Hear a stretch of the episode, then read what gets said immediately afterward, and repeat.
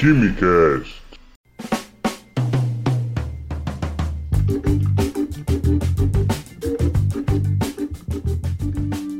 Alô, gênios! Sejam bem-vindos a mais um Quimicast. Hoje nós vamos falar um pouco sobre o acidente com o Sédio 137 de Goiânia, que completou no mês de setembro 32 anos e que é considerado o maior acidente radiológico do mundo quando excluímos, por assim dizer, os acidentes envolvendo as usinas termonucleares como Chernobyl e Fukushima. Para ter uma ideia, na escala internacional de acidentes nucleares, este acidente radiológico de Goiânia é classificado como grau 5, onde o nível máximo, que é o caso dos acidentes em Chernobyl e Fukushima, é nível 7. Eu vou falar sobre alguns eventos do acidente e também sobre alguns aspectos químicos acerca do assunto. Mm, message from the dark side there is. Sim, nós recebemos um e-mail este e-mail foi enviado por Luísa Machado, de 22 anos, estudante de farmácia, mora em Campinas, São Paulo. Ela pergunta, não diz a instituição de estudo, mas ela pergunta: Olá, Químico Cômico, sobre o Quimicast 12, tem alguma razão química específica de usarem leite de magnésio em desodorantes, aspas, naturais? é que, como sendo um produto utilizado para problemas estomacais, como azia e queimação, eu não consegui estabelecer um link entre as duas funções. Gosto muito dos podcasts. Obrigado pelo e-mail, em primeiro lugar. Bom, ô Luiz, o que, que acontece? O leite de magnésio é quimicamente uma dispersão, a grosso modo, uma dispersão não é nem uma solução nem um precipitado, é um, e nem um sal insolúvel. Ele é uma dispersão de hidróxido de magnésio que é um sólido branco que, quando disperso em água, ele fica com um aspecto visual muito semelhante ao leite. Ele nem forma um corpo de fundo e nem se dissolve como um sal de cozinha. Sendo o hidróxido de magnésio uma base, sendo o hidróxido uma base, você lembra que o mau odor era em função dos ácidos carboxílicos liberados pela atividade bacteriana?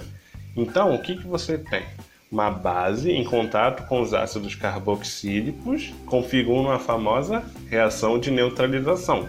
Você tem então os ácidos reagindo com a base, com o leite de magnésio, gerando sal e água. Um sal orgânico de magnésio e a água.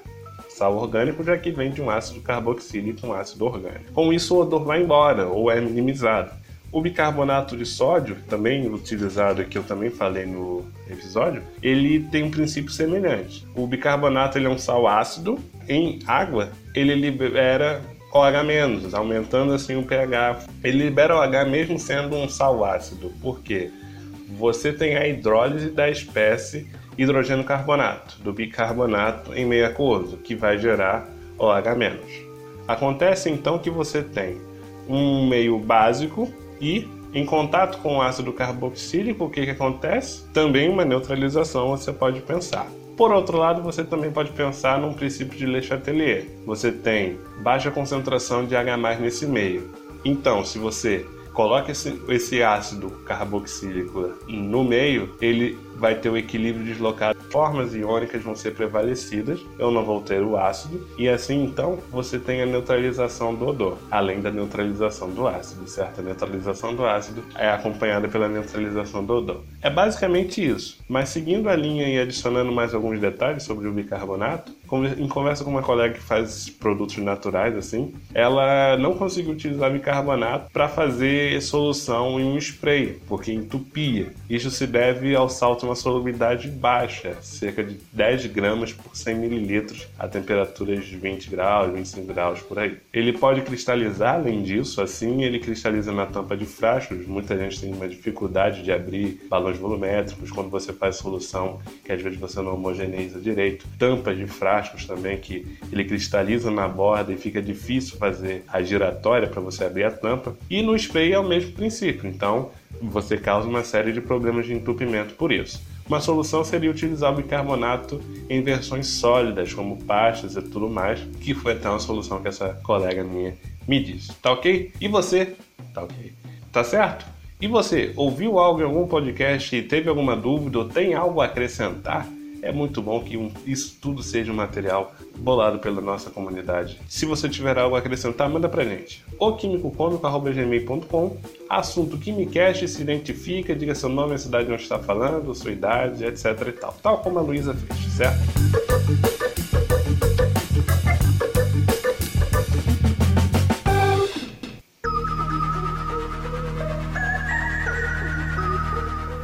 Vamos separar os eventos para entender um pouco como foi que tudo aconteceu. Inicialmente você tem o Instituto Goiano de Radioterapia, que é um instituto privado especialista em radioterapia. Diz o nome, né? Muito bem. Esse instituto possuía diversos equipamentos radioterápicos. Um deles continha uma cápsula de cloreto de césio 137 no seu interior. Mais precisamente, continha uma quantidade de 19 gramas desse sal. Bom, essa cápsula se encontrava revestida em uma caixa de chumbo e de aço. O equipamento que entrou em operação em 1970, nessa década, veio junto com o encerramento das operações em 1985, ficando dentro do prédio abandonado da instituição. Bom, há uma versão recente que diz que o equipamento havia sido removido para outra instalação e que, sem explicar, teria sumido do local para onde ele foi levado e teria voltado. Mas essa história não tem nenhuma confirmação, é uma versão de alguém e ficou por isso. 13 de setembro de 1987, dois catadores de lixo entram no prédio abandonado, um prédio há anos abandonado em ruínas, e um deles encontra o equipamento. A tal cápsula logo chama atenção pelo peso, na verdade pela densidade. Era um objeto de um tamanho relativamente médio a pequeno, e pelo peso, os catadores suporam ser uma peça com uma grande quantidade de chumbo, com isso, eles removeram e levaram para casa. Tentaram desmontar a cápsula de inúmeras maneiras para ver se algum outro componente de valor agregado estava ali presente, mas sem sucesso absoluto. Bom, a cápsula então foi vendida ao ferro velho, onde os trabalhadores tentaram e conseguiram abrir. Isso em 18 de setembro de 87. Durante a noite, o dono do ferro velho, seu Devair, observou um brilho nos fundos do seu ferro velho, ele observou então que o brilho vinha dessa peça que ele havia adquirido, que os seus empregados tinham aberto, e ficou encantado com aquele brilho azul uma coloração bem brilhante, uma emissão de luz, uma luminescência bastante é, hipnotizante. Ele levou então essa, essa peça para casa, mostrou para a esposa, para irmãos, vizinhos, enfim, tornou-se praticamente uma atração e a contaminação com isso foi se espalhando entre os familiares que levavam um pouco do sal para mostrar para um, para outro e tudo mais. Bom, tão logo expostas à presença desse material, desse sal, em algumas horas as pessoas começaram a desenvolver sintomas como náuseas náuseas seguidas de tontura, vômitos e diarreias. Alarmados, os familiares dos contaminados foram inicialmente a farmácias, drogarias procurar algum tipo de auxílio. Outros procuraram postos de saúde, hospitais e a maioria dos diagnósticos apontava para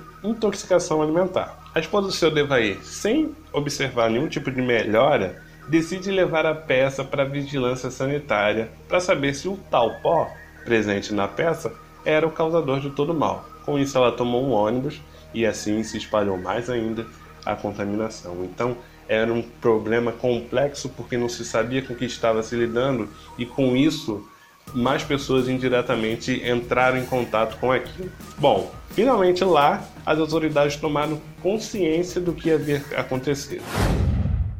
Só em 29 de setembro de 1987 foi então que a CNEM, a Comissão Nacional de Energia Nuclear, finalmente foi acionada, reuniu as autoridades locais e começou a operação de emergência. As primeiras providências foram de identificar, monitorar, descontaminar e tratar a população envolvida, e as áreas consideradas como focos principais de contaminação foram então isoladas iniciando assim a triagem das pessoas no estádio olímpico da cidade. A descontaminação dos focos foi feita principalmente removendo grandes quantidades de solo e construções que foram também demolidas. Ao mesmo tempo, era realizada a monitoração para quantificar a dispersão do Césio 137 no ambiente através de análise de solo, vegetais, ar e água. No total, mais de 100 mil pessoas foram monitoradas, cerca de 250 foram contaminadas interna ou externamente. Aquelas pessoas com contaminação interna e em estado mais grave foram enviadas para o Hospital de Goiânia e o Hospital Naval Marcílio Dias, no Rio de Janeiro, que havia um setor especializado.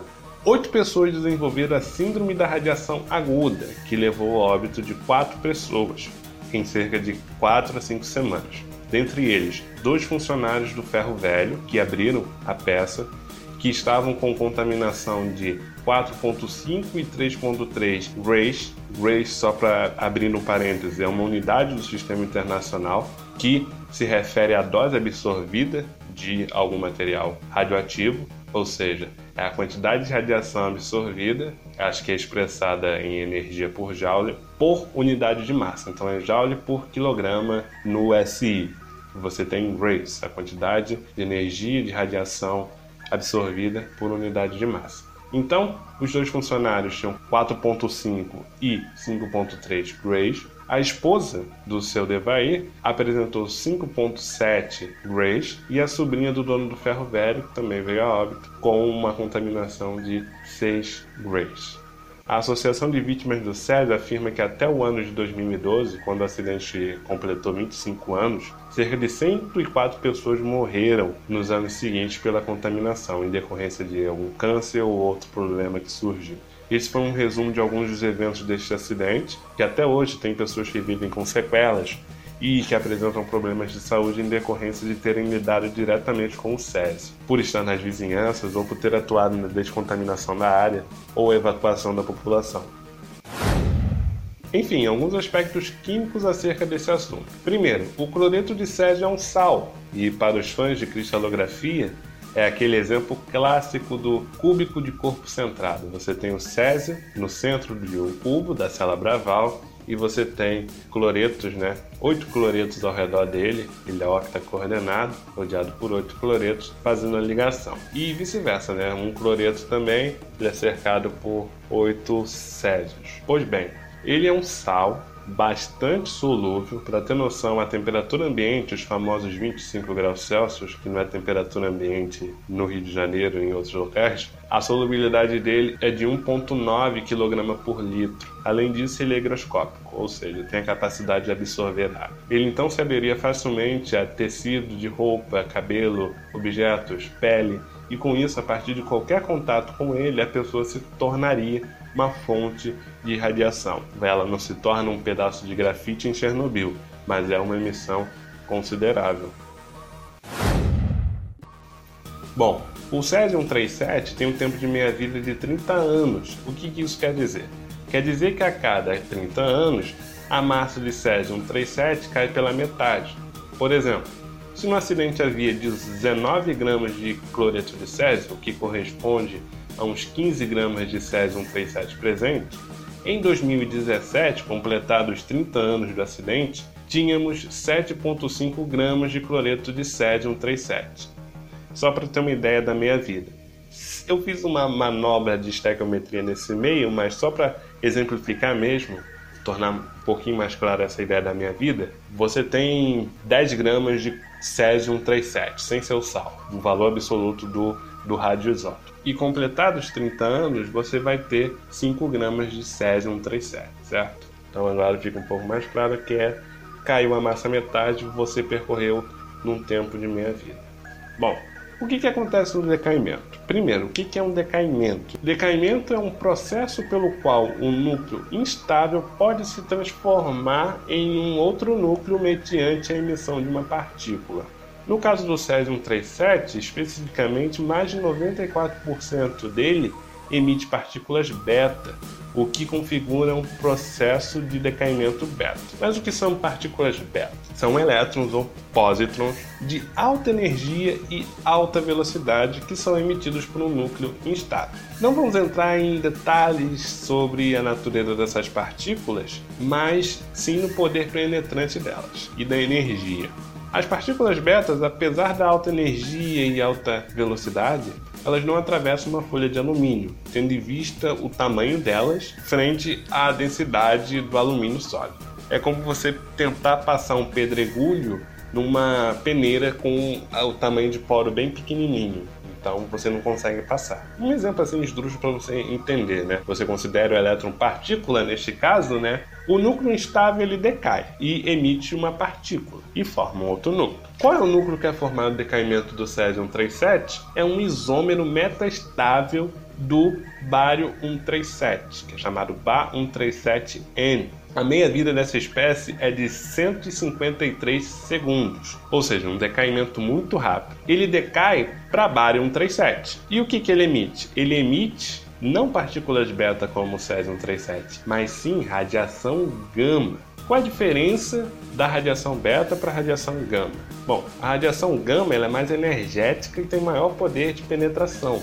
Este alto poder de penetração, a radiação gama, é capaz de atravessar a maioria dos materiais. Por exemplo, a sua pele, ela atravessaria facilmente pela sua pele.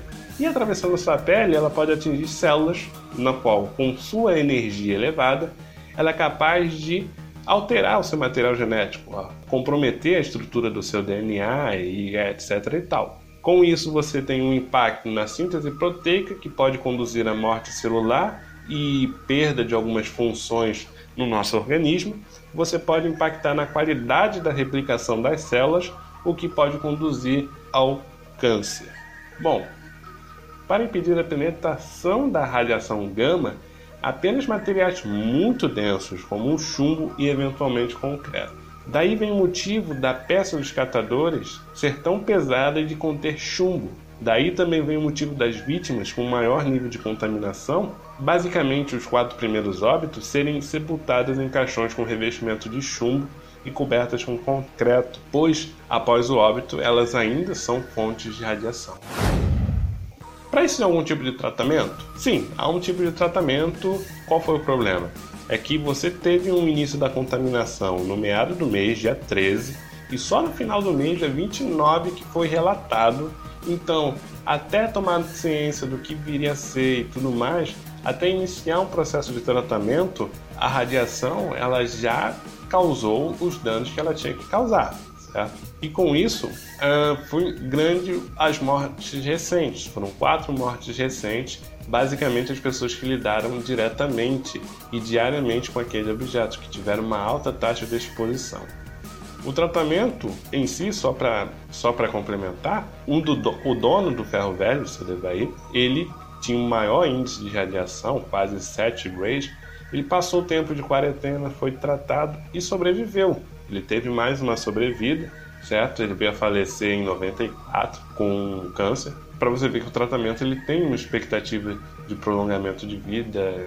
Então, esse tratamento utilizava comprimidos de azul da Prússia quem já fez química analítica qualitativa, experimental, analítica experimental 1, analítica clássica experimental 1 e sabe-se lá outros nomes que tenham as disciplinas introdutórias de química analítica, eventualmente pode ter visto em química geral, mas é mais difícil um pouco. Talvez também tenha ouvido falar em química inorgânica na parte de química de coordenação. Bom, se você fez alguma dessas disciplinas, você com certeza deve ter ouvido falar do azul da Prússia, que é um composto de coordenação, o vulgo complexo, certo? Para os mais íntimos, chamado de ferro cianeto férrico, ou para os amantes de nomenclatura, o hexaciano ferrato 2 de ferro 3. Bonito, né? Botar num cachorrinho. É, a fórmula vai estar em destaque no post, certo? A estrutura dele, tudo bonito para você ver. E só para ilustrar o íon complexo aniônico dele, ele consiste em um ferro, 2, ácido de lítio sendo coordenado por cianetos. Seis cianetos que se ligam a ele, doando elétrons, são as bases de lítio. Relembrando um pouco do conceito de coordenação, você tem a espécie central, que é um ácido de Lewis, o receptor de elétrons. E as espécies que coordenam ao redor se ligam são as espécies doadoras de elétrons, então são as bases de lítio.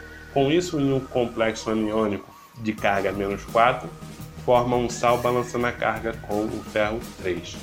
Ele está presente em ensaios de identificação de ferro 2 em química analítica e que é diferente do ferro 3, que é por aquele vermelho sangue do tiocianato. Você já deve ter feito. O que é o azul da Prússia e o que, que ele faz? Então, o azul da Prússia ele vai fazer o quê? Ele tem a capacidade de incorporar cátions monovalentes. Para sua surpresa, o, no cloreto de Césio, o Césio é monovalente e a solução estava aí. A gente tem falado muito do Césio aqui, né, nesse episódio, mas o cara é um metal alcalino. Apesar de toda a sua radiação no seu isótopo, ele é da mesma família do sódio, lítio e potássio. Então, ele não fica ali perto do urânio, tório e toda essa galera do bloco F de transição interna. Aquele grupinho ali debaixo da tabela. É que eventualmente fica uma ideia de que os elementos radioativos ficam nesses grupos, mas há isótopos de iodo, por exemplo, que é um halogênio, que é um elemento que possui um isótopo radioativo, que estava presente inclusive na fumaça de Chernobyl. E também temos o cobalto, um elemento de transição externo, metal de transição, que tem um isótopo que inclusive é usado em alguns instrumentos radioterápicos. O azul da Prússia incorpora íons monovalentes, íons de carga mais um. O remédio que continha azul da Prússia é o radiogardase. Ele é um remédio em cápsulas contendo 500 mg de azul da Prússia. O azul da Prússia é insolúvel, mas tende a formar um colóide. Ele não é absorvido pelo tubo gastrointestinal e é de baixa toxicidade. Ele funciona, nesse caso, como uma resina trocadora iônica. Você tem a saída de uma espécie catiônica, um ferro 3, por exemplo, e o SED vai lá e ocupa o lugar desse sítio do ferro que saiu, respeitando sempre o balanço de carga, e desse jeito o césio é incorporado. A partir de então, esse azul da Prússia, junto com o césio, é eliminado de maneira mais rápida em urinas e fezes que devem ser coletadas, pois ainda são radioativos. É importante desse tratamento é que você reduz o tempo de residência do césio e com isso você reduz a exposição, reduzindo os danos que a radiação pode causar à pessoa contaminada e às pessoas ao redor eventualmente. O lixo, né, tal como um lixo orgânico, coletadas, todo lixo, objetos, roupas e tudo que apresentava a emissão radioativa era considerado um lixo radiológico, um lixo radioativo. Com isso, o acidente de Goiânia gerou 3.500 metros cúbicos de lixo radioativo, que foi acondicionado em containers concretados. O depósito definitivo desse material localiza-se na cidade de Abadia de Goiás, a 23 quilômetros de Goiânia, onde a CENEM instalou o Centro Regional de Ciências Nucleares do Centro-Oeste, que executa a monitoração dos rejeitos radioativos e controle ambiental. Bom, citando o site Césio Goiânia 7137 Goiânia, onde você pode buscar mais informações se quiser se aprofundar um pouco nesse assunto, quiser fazer algum tipo de trabalho de pesquisa, coisa do tipo, é um site que tem alguns detalhes lá. Então, abre aspas. Sem dúvida, o acidente radiológico com Césio 137 forneceu ensinamentos e possibilitou aprendizados para todo o mundo, em todas as áreas do conhecimento humano. Das várias lições aprendidas nesse acidente, podemos nos referir àquela que trata da nossa responsabilidade em conhecer as consequências de se lidar com ciência e tecnologia e ampliarmos os cuidados que priorizam a ética e o respeito à vida. É com essa mensagem que o KimiCast de hoje fica por aqui. Obrigado pela audiência. Compartilhe com seus amigos entusiastas no assunto, tá? E até o próximo episódio. Fiquem bem.